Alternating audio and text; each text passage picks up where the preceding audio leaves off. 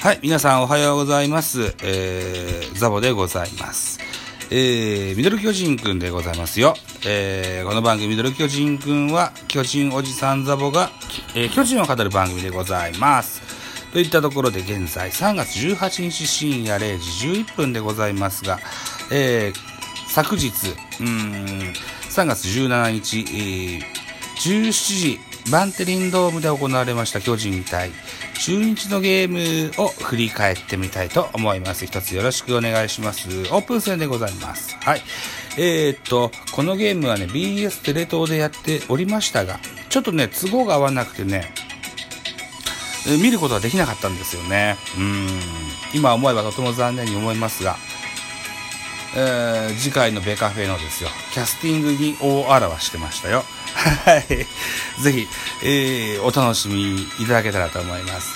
えっと、今日が20日木、えー20日、違う、えー18日木曜日でしょ？だから、えー20日土曜日収録、21日ぐらいのアップになると思いますので、3月21日日曜日、パリーグでは全員集合やります。はい。ぜひお楽しみいただけたらと、かように思う次第でございます。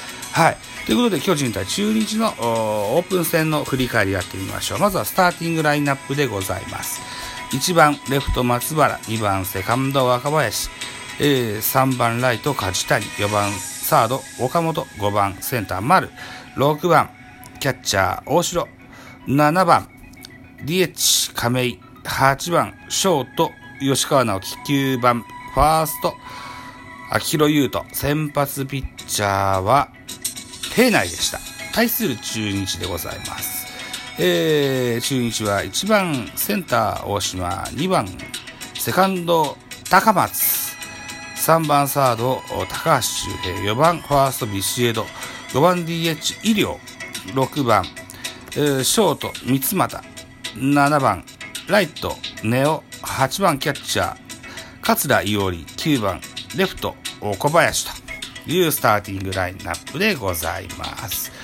えー結果からいきますと、えー9対4で、えージャイアンツの勝利となってます。ジャイアンツは16安打、中日は11安打といった結果でございます。えーあ、中日の先発言うの忘れたね。中日の先発は、うん、勝野でございました。はい。系統をじゃあ見ていきましょう。まずは巨人。平内が4イニングスを投げまして、投球数が60球、被安打6、奪三振4、失点2。2番手が畑清舟、4イニングスを投げました。88球、88球は多いな。えー投げまして、えー、被安打4、奪三振5。5はいいね。うん。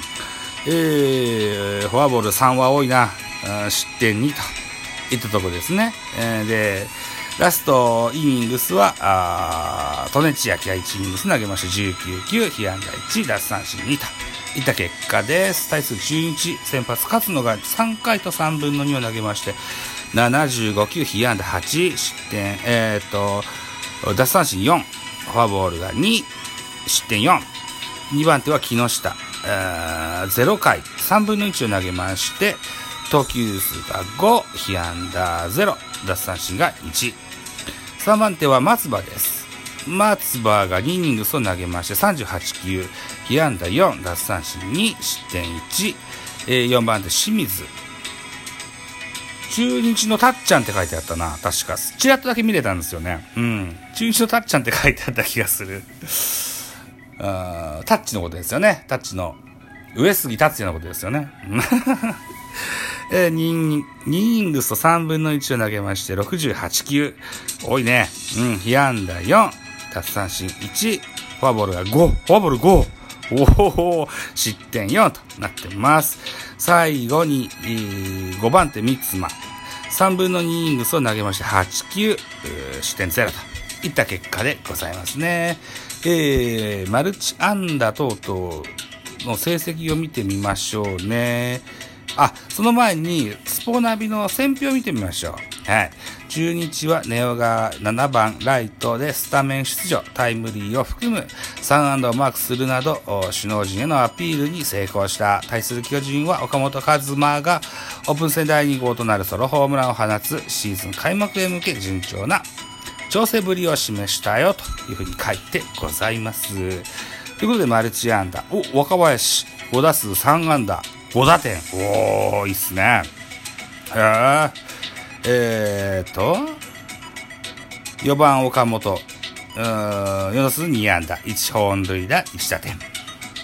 北村2打数1安打、丸3打数1安打、大城3打数2安打。うーん、打率3割、4厘。へー。で、えー、指名打者が亀井2打 ,2 打数1安打。代打中地が2打数1安打。えー、吉川直樹が4打数3安打1打点と。ほうほうほうほう。なるほど、なるほど。えー、増田大輝も盗塁を1個決めてます。ウィーラー、えー、2打数1安打、1打点と。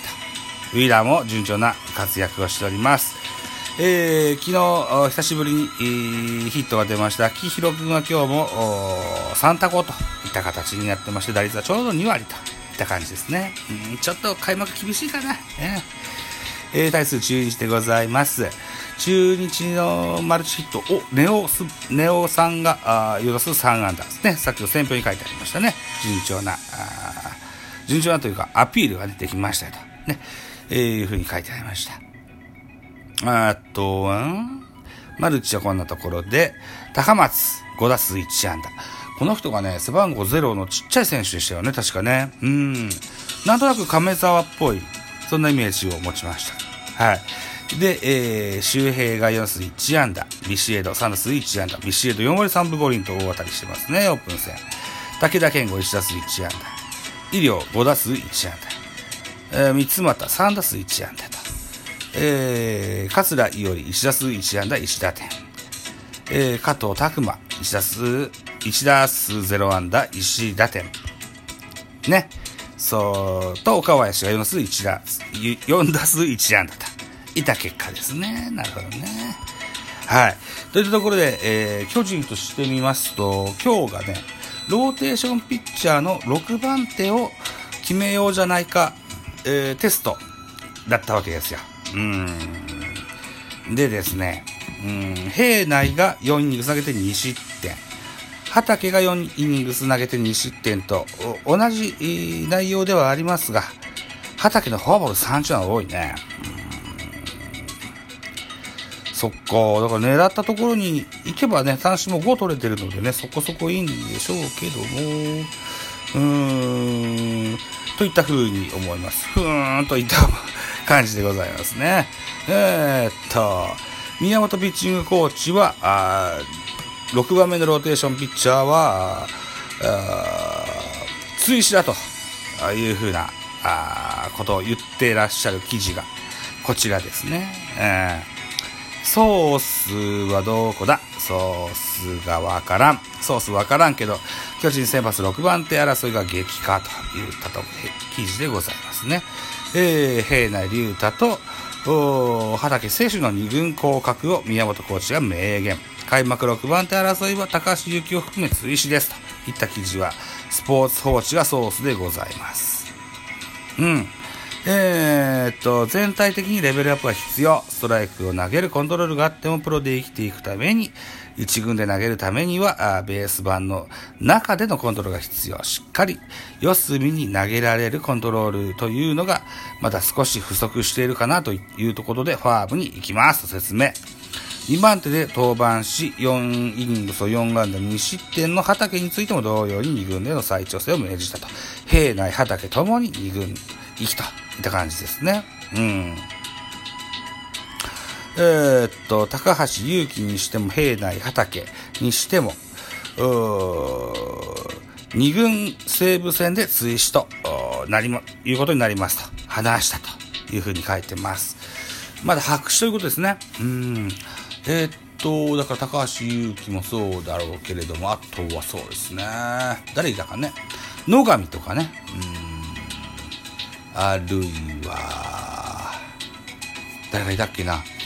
横川、横川海選手もね、おとといぐらい、昨日おとといぐらいの、2軍の教育リーグでね、えー、1イニング3失点なんてしてしまったのでね、これもちょっと時間がかかるというか、うーん、まだ早いかなという感じですよね。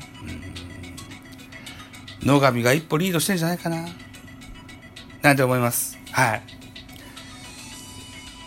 伊能選手が頭を切ったという話もあって、まあまあ、あのー、投球に問題はないそうなんです。何針か縫ったそうではありますが、キャッチボールもできてるということもあるし、投げれないような怪我じゃないのでね。だから、えー、菅野、戸郷、伊能、サンチェス、今村と、5人は決まってますよ。あと1枠。